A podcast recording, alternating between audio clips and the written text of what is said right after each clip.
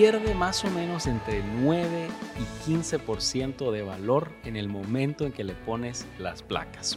Entonces, esa lección o ese dato en general hace que los materiales de finanzas personales nos promuevan la idea de que nunca hay que comprar un carro nuevo. Sin embargo, si somos honestos, esta idea, solo porque pierde valor, es como pensar que nunca debes de comer comida rápida porque quieres estar sano. Si somos honestos, yo, por ejemplo, en los últimos días he comido comida rápida. Y eso exactamente pasa con los carros nuevos. Hay momentos para todo. A pesar de que matemáticamente, si lo quieres ver de forma ortodoxa, no es una inversión per se. ¿Por qué? Porque en general, al cabo de 4 o 5 años, un carro nuevo te pierde más o menos un 40-45% de su valor de compra. Y para esto te quiero contar la historia de un millonario guatemalteco con el que tuve la oportunidad de platicar hace unos años sobre precisamente este tema. Nuevamente, muchos materiales de finanzas personales se les paran los pelos con la idea de recomendar comprar un carro nuevo. Y obviamente en este programa estamos haciéndonos la pregunta, ¿cómo comprar un carro nuevo?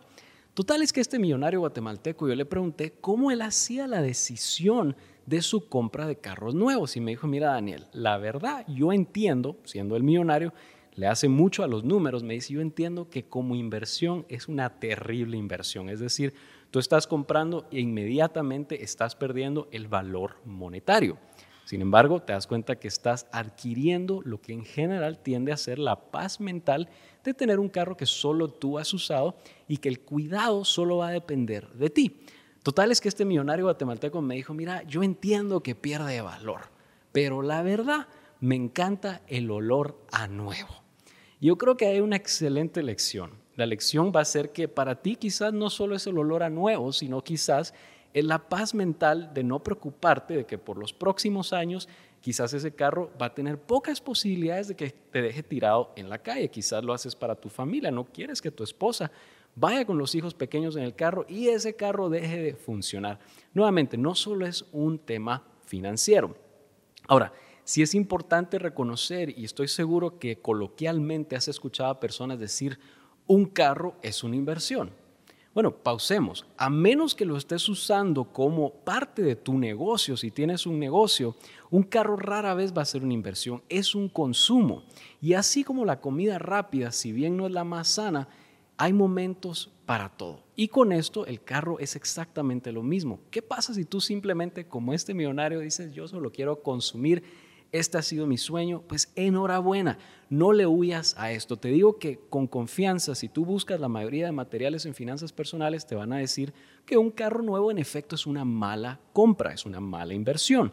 Sin embargo, a mí me preocupa más cuando alguien no tiene su presupuesto ni su control de gastos al día, es decir, un presupuesto mensual diferente cada mes y un control de gastos diario para ir cerrando los gastos variables eso es más riesgoso que alguien que haya comprado un carro nuevo. Entonces, de entrada te digo, bienvenida a las dos opciones. Si tú quieres un carro nuevo, este es el lugar para saber cómo hacer una buena compra. Pero todo inicia con que tú entiendas cuál es la matemática detrás de esto. Y en efecto, la mate es clarísima. En general, pierden ese valor rápido al inicio. Y existe un término, en inglés se dice el TCO, que en inglés es True Cost to Own, se traduce en español como el costo real de poseer o de operar un vehículo. Y es un cálculo bien fácil que tú puedes hacer con una libretita, con un pedazo de papel o en tu teléfono, donde vas a listar los gastos que van alrededor de la compra de un carro. O sea, aparte del valor, digamos, un carro de 100 mil quetzales, no solo estás pagando eso, estás pagando el valor de depreciación, estás pagando el valor del seguro, estás pagando el costo de mantenimiento y estás pagando el costo de financiamiento. Cuando tú miras esos cuatro componentes, te das cuenta que en general al plazo de cinco años tiende a ser más o menos un 40%, 35-40% del costo de compra del vehículo. Ahora, cuando tú ya miras eso y tú ves a la luz de tus ingresos, de tu presupuesto y del nivel de endeudamiento que tú tienes con tus otras áreas de vida, puedes ver la data concreta y decir, bueno, al ver esta data yo aún quiero ese carro, es decir, elijo usar mi dinero para esto.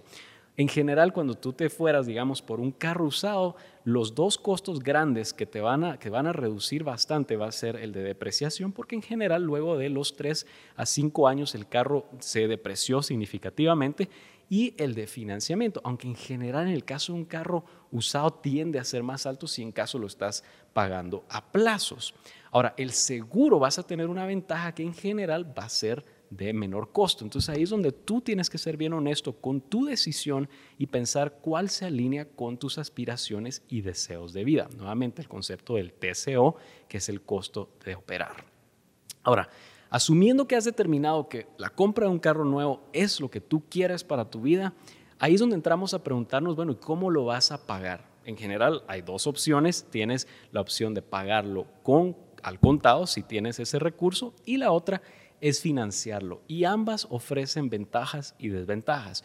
La ventaja del efectivo es que en general te da esa paz mental que no tienes una deuda pendiente en un bien que sí se está depreciando de valor día con día. Es decir, cada vez que tú bajas al sótano del edificio donde vives o sales al parqueo de la casa donde vives, ese carro en cuestión de un día perdió un porcentaje poco a poco, poco a poco, obviamente un punto porcentual a diario, pero está perdiendo de valor. Pero recuérdate, aquí no se trata de huirle a esa decisión. Si tú la querías, está bien. Entonces te da la ventaja que no tienes la deuda y la otra ventaja que te da el pagarlo al contado es que en general, como en general cuando tú financias un carro te requieren que la cobertura de seguro sea completa. ¿Por qué? Porque si en caso te lo roban o lo chocas, pues eh, la institución financiera puede recibir su costo completo. Tu prima de seguro puede ser más alta. Entonces el pagarlo al contado te da esa ventaja, que tú tienes más ah, control sobre el nivel de aseguramiento que tienes en ese vehículo tremendas ventajas y obviamente la desventaja es que pierdes el costo de oportunidad de usar ese capital, ese dinero para otros ah, deseos como digamos el enganche de un apartamento, de una casa o el inicio de un negocio. Entonces es una conversación que tienes que tener muy clara.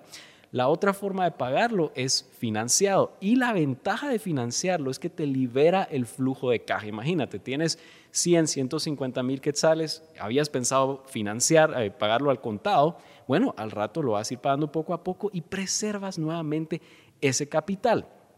Otra ventaja de financiarlo es que dependiendo de la agencia donde tú vas, puedes conseguir mejores tasas, digamos, si la agencia está aliada con alguno de los bancos, mejores tasas de interés de financiamiento de lo que podrías tú adquirir poniendo tu dinero en algún vehículo de inversión. Es decir, dices, voy a preservar mi capital, lo voy a invertir en algún lugar. Bueno, al rato te sale más barato financiarlo que el costo de oportunidad.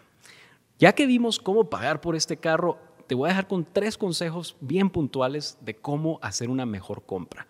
Número uno, evita ser el primer modelo. Es decir, cuando sale un modelo nuevo, cambiaron totalmente el carro, ya sea eh, un modelo rediseñado o un modelo enteramente nuevo, evita ser el, el, el, comprador de testeo. Y te voy a dar un ejemplo. Hace unos años en Estados Unidos salió la Honda Odyssey que viene aquí a Guatemala. La 2018 dio muchos problemas porque fue completamente rediseñada y tuvieron un gran lío con su transmisión. Ya para la 2019 y 2020 eso ya se había arreglado. Entonces te diría, deja que alguien más sea el experimento. Número dos, en muchos casos no vas a encontrar esto, pero en algunos sí, especialmente en los modelos más populares, ve al área del aeropuerto al área de las ah, agencias de alquiler de carros y alquílalo por un fin de semana y claro, te va a costar 500 mil quetzales, lo que tú quieras, pero estás comprando información y paciencia. Prueba ese vehículo, de nada te va a servir meterte a comprarlos, luego solo darte cuenta que no era el que te daba la comodidad o el tamaño que tú querías. Y el último, asegúrate de buscar comprar más por las fechas de fin de año. Y es que en las fechas de fin de año, los, las agencias están queriendo deshacer del inventario pendiente. En mi caso personal, una vez cuando yo estaba creciendo, era adolescente, mis padres lograron conseguir un Toyota Corolla, modelo 2004, a finales del año, ya a punto de entrar al 2005, y fue súper descontado y era el más equipado, y era porque tenían una unidad rezagada. Entonces aprovecha ese poder de negociación con comprar al final de año. Así que con eso espero que veas cómo, independiente de independientemente de cómo vas a pagarlo, ya sea al contado o financiado, el banco es tu mejor aliado. Si lo vas a pagar al contado, pues pon tus ahorros ahí, si ya tienes el capital o si vas a estar ahorrando. Y si lo vas a financiar, pues afíliate con el banco para cumplir precisamente este sueño. Este episodio llega a ti gracias a Banco Industrial. Por ello te invito a continuar viendo los siguientes podcasts.